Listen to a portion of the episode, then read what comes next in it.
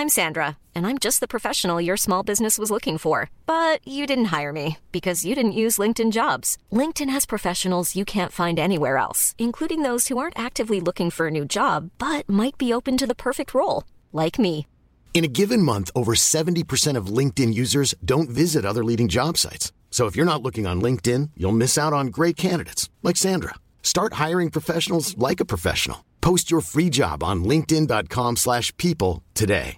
Everyone knows therapy is great for solving problems, but getting therapy has its own problems too, like finding the right therapist, fitting into their schedule, and of course, the cost. Well, BetterHelp can solve those problems.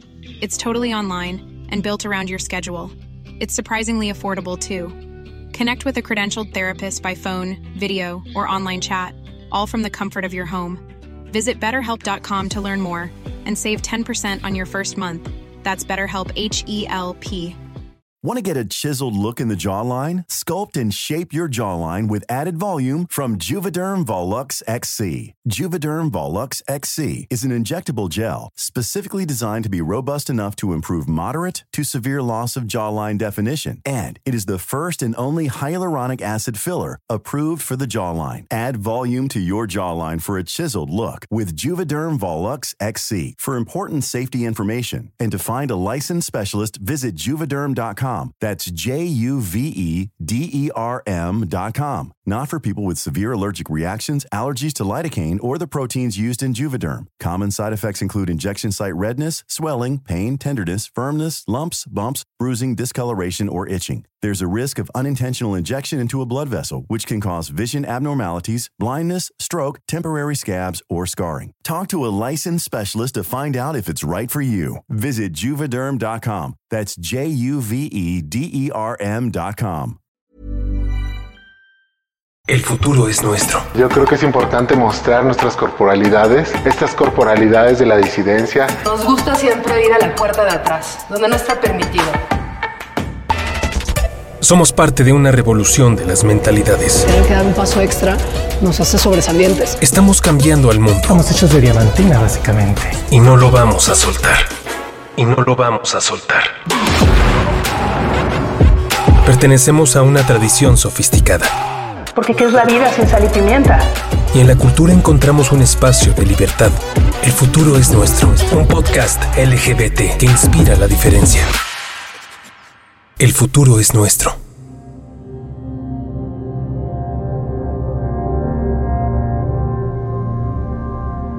Pronto iremos a las urnas a renovar la Cámara de Diputados Federal y a votar unos 20.000 cargos locales. Las campañas se han desenvuelto entre la polarización y la violencia, pero para la comunidad LGBTQ son unas elecciones muy especiales. En el proceso electoral 2021 se deberán promover candidaturas de personas indígenas con discapacidad, afromexicanas y de la comunidad LGBT. Hace un mes el Consejo General del Instituto Nacional Electoral cambió los criterios para el registro de candidaturas a diputaciones federales para que sean postuladas personas pertenecientes a grupos históricamente vulnerables. En los últimos 20 años hemos visto una creciente participación política de la comunidad, pero debido a esta sentencia, hoy hay más candidatos LGBTQ que en ningún momento de la historia. ¿Quiénes son esos candidatos? ¿Tendrán capacidad real para llegar al Congreso, ocupar puestos locales? Que haya más candidatos LGBTQ significa que los partidos adoptarán una agenda de derechos más empática también. Y luego una pregunta personal. ¿Qué significa que en mi distrito, el distrito 12 de la ciudad, que abarca las colonias Condesa, Roma y la zona rosa, pero también el centro, la Doctores, la Obrera, haya cuatro candidatos LGBTQ? ¿Vivo en el jardín del progresismo?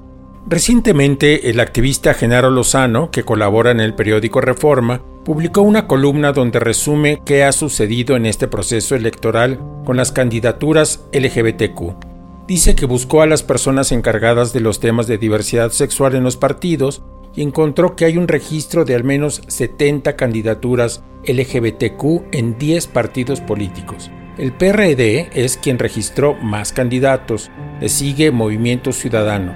Morena no le dio una lista actualizada y solo tenemos noticia de 5 candidatos.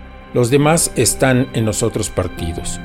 En cualquier caso, concluye Lozano, ya se abrió la puerta electoral para la comunidad LGBTQ.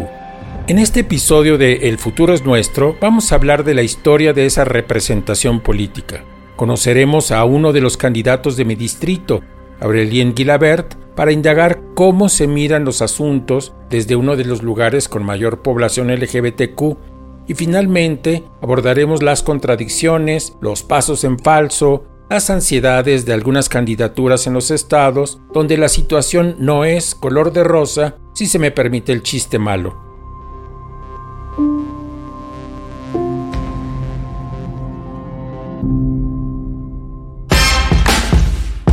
Heredamos una cultura sofisticada. El futuro es nuestro.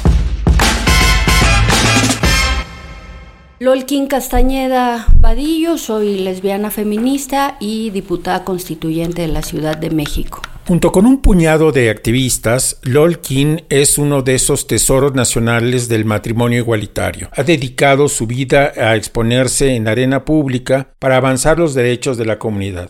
Así que me pareció interesante conocer de primera mano cuál había sido el origen de la participación LGBTQ en la política. El movimiento en los 70, el movimiento lésbico homosexual en los 70 era un movimiento profundamente politizado porque eh, venía de una tradición de eh, movimiento social, del movimiento estudiantil, con una, algunas eh, personas clave del movimiento que eran profundamente críticas y que estaban participando de manera militante en los partidos. Entonces, las primeras candidaturas las tiene en aquel momento con el PRT, Patria Jiménez que iba como suplente, eh, Claudia Hinojosa, y también estaba por ahí eh, Max Mejía. El PRT, el Partido Revolucionario de los Trabajadores, había postulado a Rosario Ibarra de Piedra a la presidencia. Ella era una luchadora social que saltó a la vida pública como una de las primeras activistas en favor de los derechos humanos tras denunciar la desaparición de su hijo de manos del Estado, una víctima de la guerra sucia en México.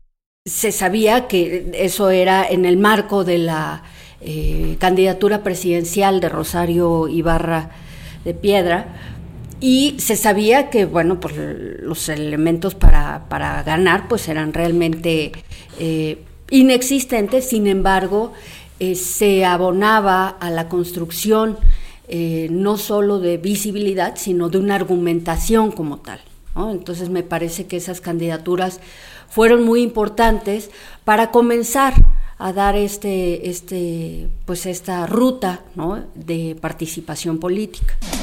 Eran los principios de la década de los ochentas. En 1981 se descubrió que un retrovirus ocasionaba una infección crónica que después de un largo periodo dañaba gravemente el sistema inmunológico. Después de esto el movimiento eh, tiene una escisión entre quienes eh, van estrictamente a atender la parte de salud y a acompañar, a contener, a, resolver el tema de la pandemia del VIH-Sida, y otra parte que se queda, eh, eh, digamos, dividida, ¿no? Un poco en el closet, pues por, la embestida homofóbica, ¿no? De la sociedad, y es hasta los años 90 que comienza nuevamente como a haber participación eh, mucho más activa. En los años 80, Claudia Hinojosa, Max Mejía y Pedro Preciado hicieron campañas abiertamente gay, pero tuvieron que pasar muchos años más para que los activistas encontraran un espacio en el Congreso.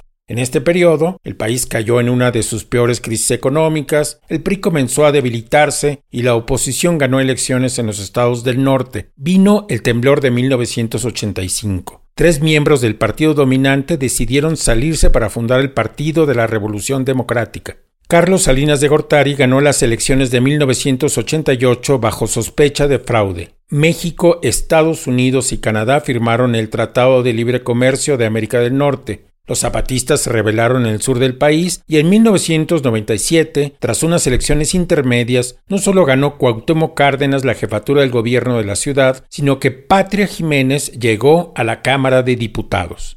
Me parece que su candidatura eh, tuvo, tuvo un sentido eh, importante, no solamente por ser la primera lesbiana electa, sino más allá de eso por haber tocado una de las esferas más importantes en la toma de decisión del país y haberlo hecho eh, pues abiertamente como lesbiana, ¿no? En 2006, el recién nacido Alternativa Socialdemócrata y Campesina participó por primera vez en unas elecciones federales. Abrió la puerta a casi 40 candidaturas LGBTQ. Lo hizo de nuevo en las elecciones de 2009, pero ese año, según Genaro Lozano, las candidaturas LGBTQ alcanzaron menos de 40.000 votos en total.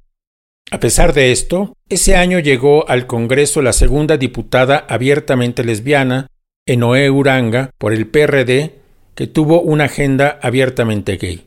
Y en la Ciudad de México, David Razú ganó una curul en la Asamblea Legislativa. Razú no era un diputado gay, pero había pactado con grupos LGBTQ de democracia social para llevar la agenda del matrimonio igualitario en la Ciudad de México que se aprobó en diciembre de ese año. En 2018 llegó al Congreso de la Ciudad de México Temístocles Villanueva. Ayudado por el fenómeno de Morena y la avalancha de López Obrador, Villanueva obtuvo más de 80.000 votos, el mayor número obtenido por un candidato gay.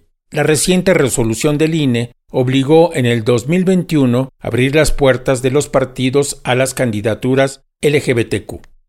Me parece que es muy importante esta, esta acción.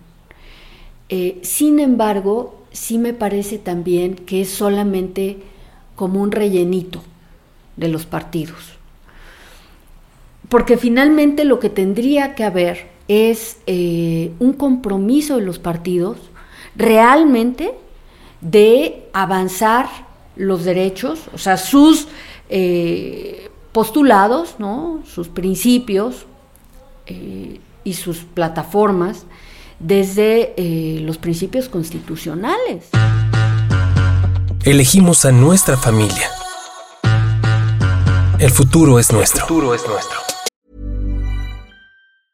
I'm Sandra, and I'm just the professional your small business was looking for. But you didn't hire me because you didn't use LinkedIn jobs. LinkedIn has professionals you can't find anywhere else, including those who aren't actively looking for a new job but might be open to the perfect role, like me. In a given month, over 70% of LinkedIn users don't visit other leading job sites. So if you're not looking on LinkedIn, you'll miss out on great candidates like Sandra. Start hiring professionals like a professional. Post your free job on linkedin.com/people today. If you're looking for plump lips that last, you need to know about Juvederm lip fillers. With Juvederm Volbella XC and Juvederm Ultra XC, your lip look, whether it's subtle or bold, can last up to one full year with optimal treatment and no additional maintenance. Find a licensed specialist and see if it's right for you at juvederm.com today. That's J U V E D E R M.com. Add fullness to lips in adults over 21 with Juvederm Volbella XC or Juvederm Ultra XC. Do not use if you have severe allergies or a history of severe allergic reactions, or if you're allergic to lidocaine or the proteins used in Juvederm. Tell your doctor if you have a history of scarring or taking medicines that decrease the body's immune response or that can prolong bleeding. Common side effects include injection site redness, swelling, pain, tenderness, firmness, lumps, bumps, bruising, discoloration, or itching. As with all fillers, there's a rare risk of unintentional injection into a blood vessel, which can cause vision abnormalities, blindness, stroke, temporary scabs, or scarring. For full important safety information, visit juvederm.com. Everyone knows therapy is great for solving problems, but getting therapy has its own problems too, like finding the right therapist, fitting into their schedule, and of course, the cost. Well, BetterHelp can solve those problems. It's totally online and built around your schedule. It's surprisingly affordable too. Connect with a credentialed therapist by phone, video, or online chat, all from the comfort of your home. Visit betterhelp.com to learn more and save 10% on your first month. That's BetterHelp H E L P.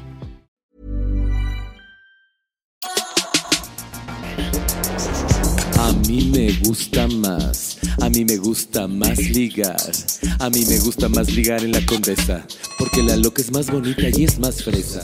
Hablemos ahora del Distrito 12. La música del video que acabamos de escuchar, dirigido por José Antonio Cordero, fue compuesta por Tarek Ortiz. Da cuenta de un fenómeno demográfico en mi distrito electoral que abarca la Condesa, la Roma, la Zona Rosa, así como la Doctores, la Obrera y el Centro. Un distrito que tiene tres candidatos gay para el Congreso local y a la mismísima Patria Jiménez para la Cámara de Diputados. Me interesaba conocer desde adentro una de las candidaturas LGBTQ. Pues me llamo Aurelien, soy activista social y comunitario, estudié ciencias políticas y cooperación internacional para el desarrollo.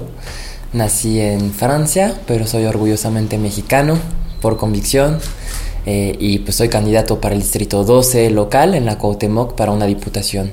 El día de nuestra cita, una cálida mañana de primavera, Aurelien Guilabert, de 31 años, llegó al estudio vestido con una camiseta negra con las letras del partido Movimiento Ciudadano, bordadas en color naranja, shorts negros y zapatos tenis blancos.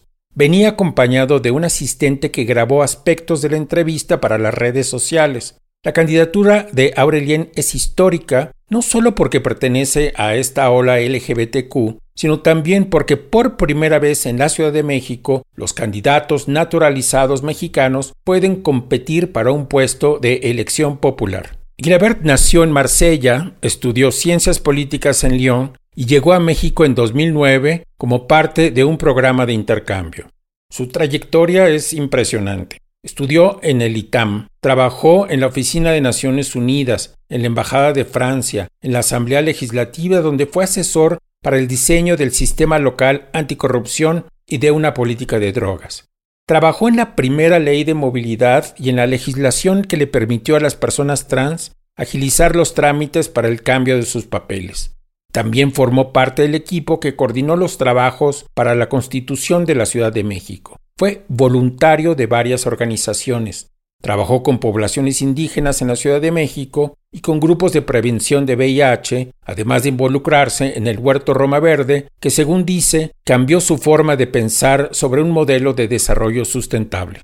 Y después del proceso de la naturalización, pues Movimiento Ciudadano me, me ofreció una candidatura, ¿no? Me dijeron, pues oye, pues, ¿y, si, ¿y si te lanzas?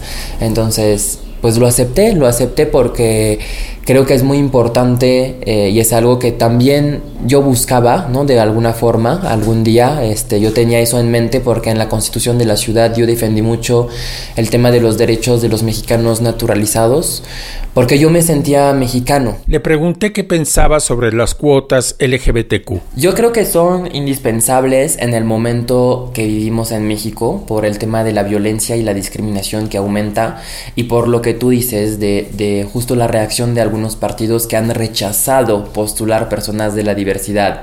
Entonces eso, eso es un factor que nos indica que sí necesitamos cuotas todavía. Las cuotas de acciones afirmativas eh, deben de ser temporales.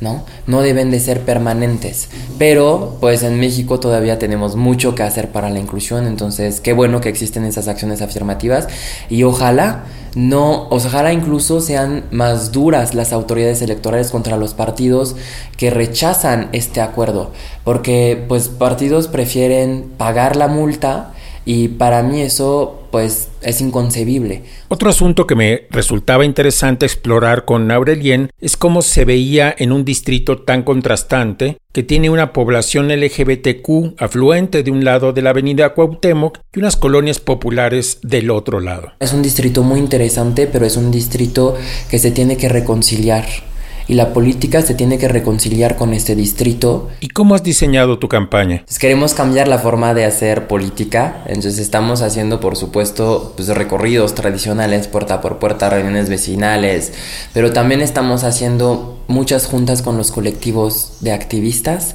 porque para mí la sociedad civil y es mi bandera, la sociedad civil tiene que permear a los espacios de toma de decisión y necesitamos eh, pues del conocimiento de todas esas organizaciones. Entonces me estoy reuniendo con cada sector el sector feminista, el sector de la diversidad, el sector ambientalista, el sector de los adultos mayores también, que es muy importante, ¿no? Entonces, todas esas causas que yo defiendo que, que, tienen que llegar al Congreso de la Ciudad.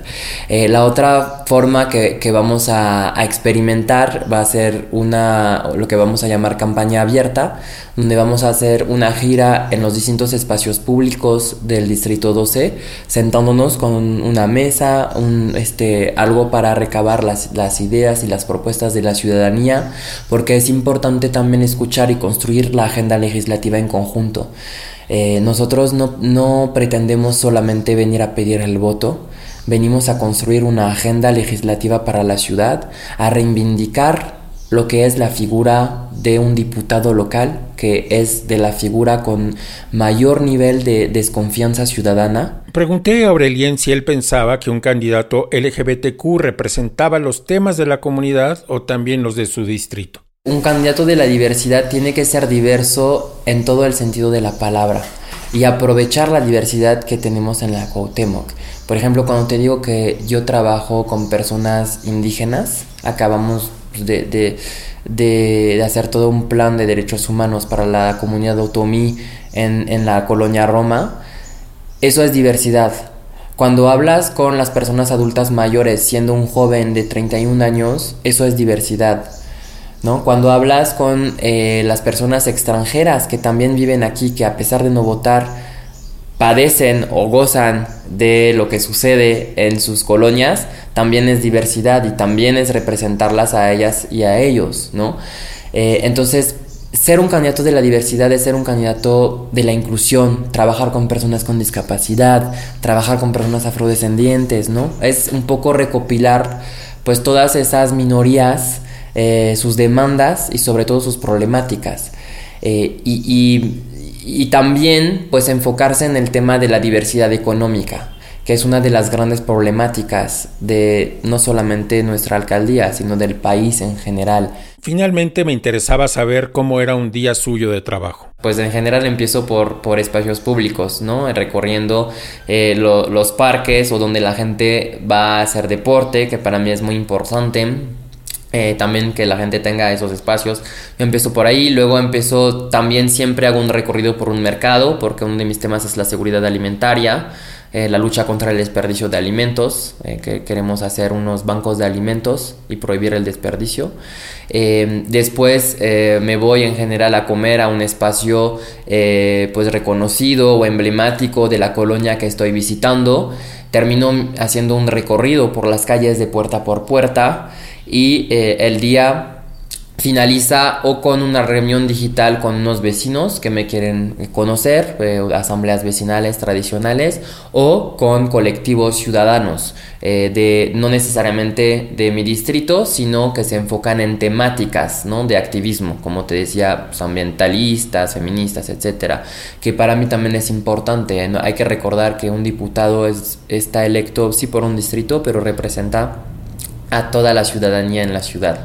No creo que Aurelien gane en este distrito. Su contrincante es José Luis Rodríguez de Morena, actual representante en el Congreso, que está buscando la reelección. Rodríguez también es gay, pero tiene una plataforma neutral al respecto. Lo busqué para hablar de este tema, me sugirió que nos viéramos un sábado durante la campaña, pero nunca se volvió a poner en contacto para decirme dónde. En cualquier caso, creo que la candidatura ayudará a Aurelien a foguearse en el territorio que muy pronto será, con sus derechos asegurados como ciudadano naturalizado, un político muy competitivo.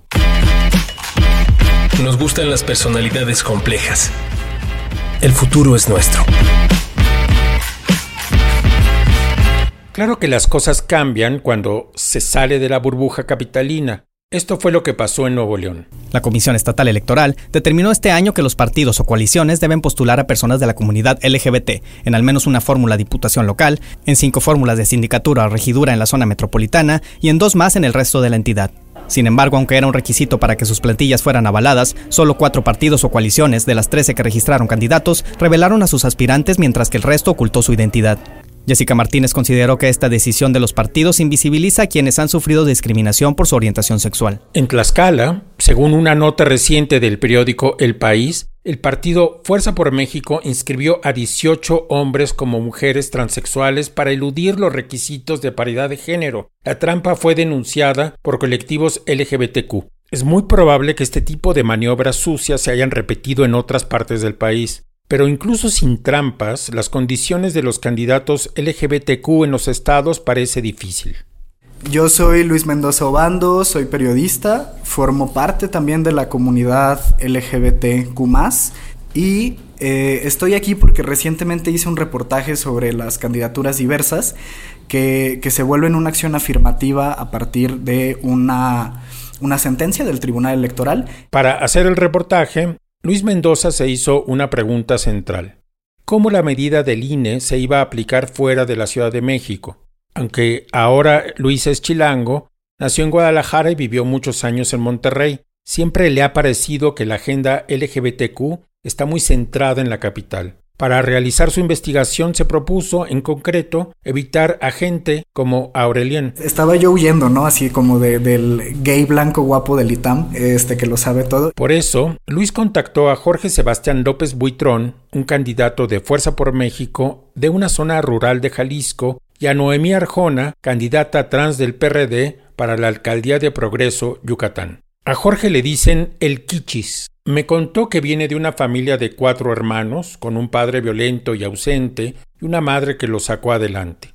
Kichis estudió hasta la preparatoria, actualmente es estilista y vendedor de comida ambulante. También ha desempeñado puestos públicos y es activista. A los 21 años se le ocurrió hacer el primer evento LGBTQ del pueblo, aprovechando unos recursos municipales etiquetados para tal propósito. Mandé la solicitud y todo al ayuntamiento y me la rechazaron me la rechazaron. Este, para entonces el clero tenía mucho contacto, se metía mucho. Entonces no nos dejaron, que, que dónde, que dónde estaba la moral del pueblo. Entonces, pues se me hizo mal, ¿no? Pero dije, bueno, a lo mejor tienen razón, el pueblo no está preparado para, para tal evento o de tal magnitud, pero al siguiente año me hablan me hablan ya de la presidencia porque me moví yo para el Estado. Entonces el Estado les manda un oficio donde les dice que tienen que realizar un evento de diversidad de género. Y al final el Kichis logró coronar a la primera reina gay de Ayutla.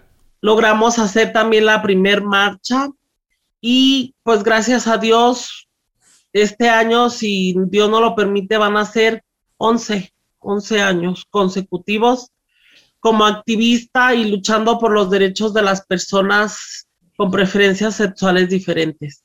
Un gran este, logro porque antes salíamos a la plaza, al centro, a la calle y nos ofendían la gente, los niños no nos gritaban, ay, qué fotos, que, que de todo, sucios, demás, ¿verdad? Entonces, gracias a esto, se logró inculcar o educar sexualmente a, muchas personas y hoy podemos salir con mucha tranquilidad. Cuando los partidos se abrieron a las candidaturas LGBTQ para estas elecciones, el partido de reciente creación Fuerza por México le ofreció una candidatura. Yo desde un principio me quería yo la diputación, ¿no?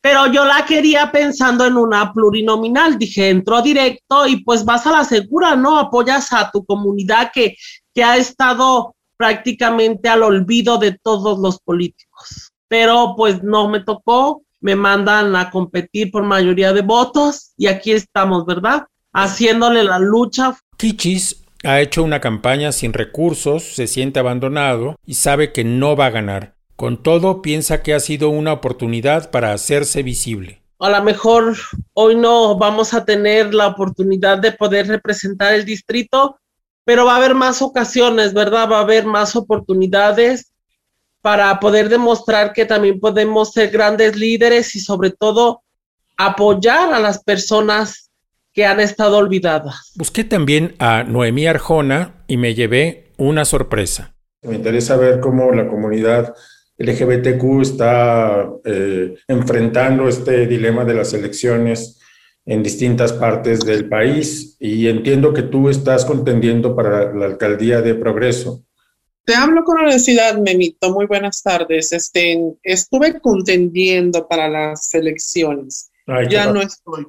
Noemí, una mujer trans de 38 años que pasó buena parte de su edad adulta en los escenarios, se bajó de la arena política porque también se sintió abandonada por el partido que la postuló, el PRD. La dejaron sin recursos, sola, en la alcaldía de Progreso. Noemí está frustrada y se siente utilizada. Hicieron los partidos un disfraz, se pusieron una careta tras otra y se puso otra careta de mujer, mitad mujer, mitad hombre, como si, como si estuviéramos en la caricatura antiguamente de, de, de, de, de, de Mansi y Z. Vamos a jugar al varón Ashler, un rato mujer y un rato hombre, para así ganarnos a los LGBT, ganarnos su confianza, su voto y que voten por nosotros y adelante. Finalmente le pregunté a Luis, el autor del reportaje, ¿Qué sabor de boca le dejaban las historias que había investigado? Visto así, el que tengas de repente muchísimos más candidatos LGBT, yo no creo que nos asegure que seamos un país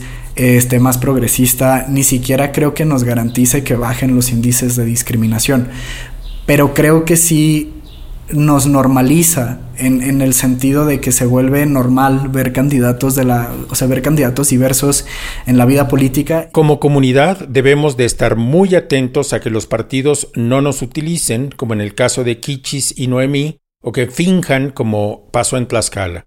Por lo demás, encuentro un hilo común en lo que dice Lolkin Castañeda, Aurelien y Luis. Además de representar los intereses de nuestra comunidad, la mayor virtud de los candidatos LGBTQ es su entendimiento de la discriminación en todas sus formas. Esa capacidad de ponerse en la piel del otro debería de traducirse en propuestas de legislación para disminuir la desigualdad en uno de los países más desiguales del mundo. Nuestra participación política debe de pasar de lo testimonial a una colaboración que contribuya a igualar las oportunidades. Sé que la política no ha sido uno de los mayores intereses de la comunidad, pero estas elecciones en las que participan una cantidad inusual de candidatos LGBTQ también piden que participes tú, estudies los candidatos, pero sobre todo las plataformas de los partidos y votes por las propuestas que más te convencen. Esto ha sido todo por hoy. Me despido desde el Distrito 12 de la Ciudad de México. Aquí en la Condesa, en la Condesa todo, todo, en la Condesa todo, todo se tolera. Siempre que seas rica, nice, flaca y culera.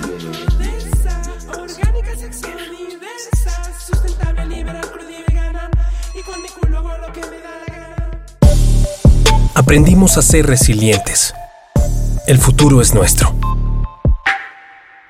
Si te gustó este podcast, ayúdanos a que más gente lo descubra y recomiéndanos. Siempre completamos la información de las historias que cubrimos. Nuestro boletín semanal tiene una sección especial con ligas y más referencias. Si quieres saber más de estos temas, suscríbete a elfuturosnuestro.com.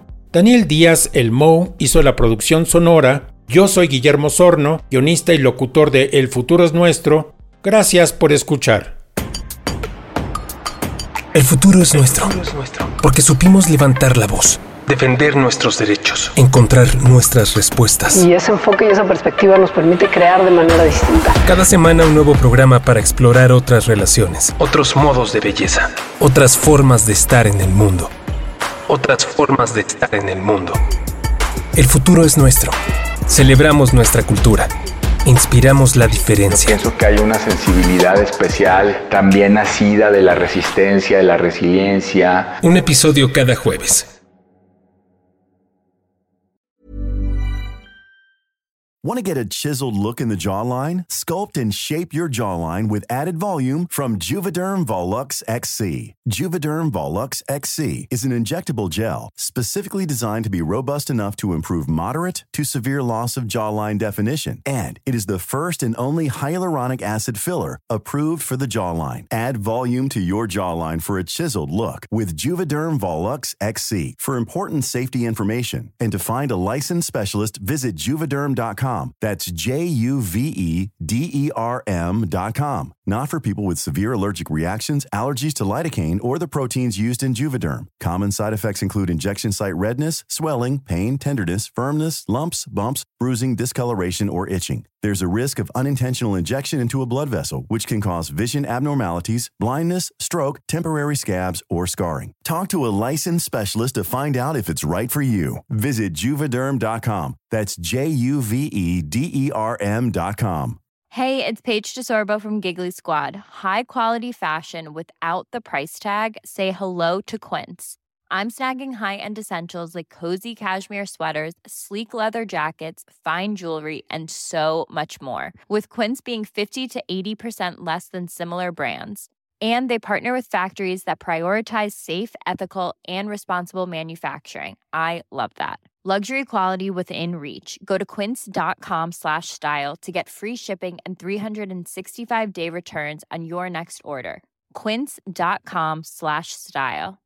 Imagine the softest sheets you've ever felt. Now imagine them getting even softer over time. That's what you'll feel with Bowl and Branch's organic cotton sheets. In a recent customer survey, 96% replied that Bowl and Branch sheets get softer with every wash. Start getting your best night's sleep in these sheets that get softer and softer for years to come. Try their sheets with a 30-night guarantee. Plus, get 15% off your first order at bowlandbranch.com. Code BUTTERY. Exclusions apply. See site for details.